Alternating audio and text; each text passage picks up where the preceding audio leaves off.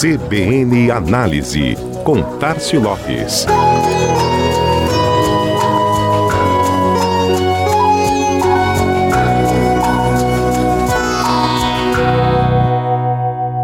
Comportamento do consumidor e seus hábitos no uso do smartphone são dois conceitos intimamente ligados na construção do seu perfil de usuário e, naturalmente, de compra, sem dúvida. Afinal, é por esse instrumento que ele trabalha, cuida da sua carteira, interage com sua família e amigos, se distrai, se entrete, ou seja, faz praticamente tudo que está no escopo da sua rotina diária. Por isso que tantas companhias se dedicam ao estudo e mensuração, geração de dados relativos ao comportamento do consumidor no uso de smartphones. É o caso da Adjust, empresa de mensuração móvel que apresentou o relatório Mobile App Trends, publicado pelo portal especializado em marketing e comunicação, meio e mensagem. O estudo aponta que os aplicativos que mais cresceram em volume de downloads no último ano,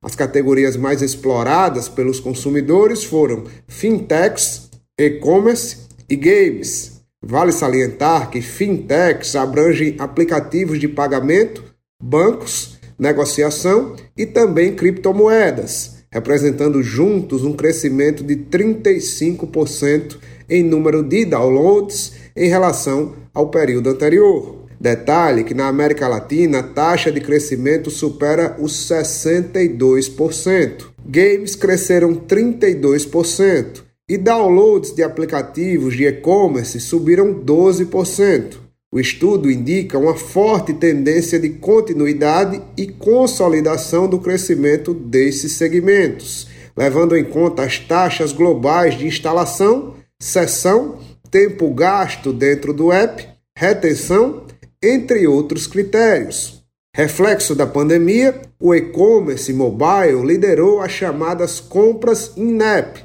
dentro do ambiente do aplicativo. No último ano, 67% das vendas foram realizadas neste canal e 55% dos consumidores as realizaram após serem impactados por anúncios nas redes sociais. No caso dos games, o destaque é a diversidade, dos chamados jogos hipercasuais aos mais imersivos, todos se destacaram. Os hipercasuais, aqueles mais simples, normalmente utilizados apenas para passar o tempo, cresceram 27%. Os de ação subiram 17%, os de cartas 11% e os de esportes 10%. Cenário que abre oportunidade não apenas para anúncio e negócios envolvendo essas plataformas, mas para uma compreensão mais ampla de como funciona o universo do consumo, dentro do seu instrumento mais poderoso nos dias de hoje. Este foi mais um CBN Análise.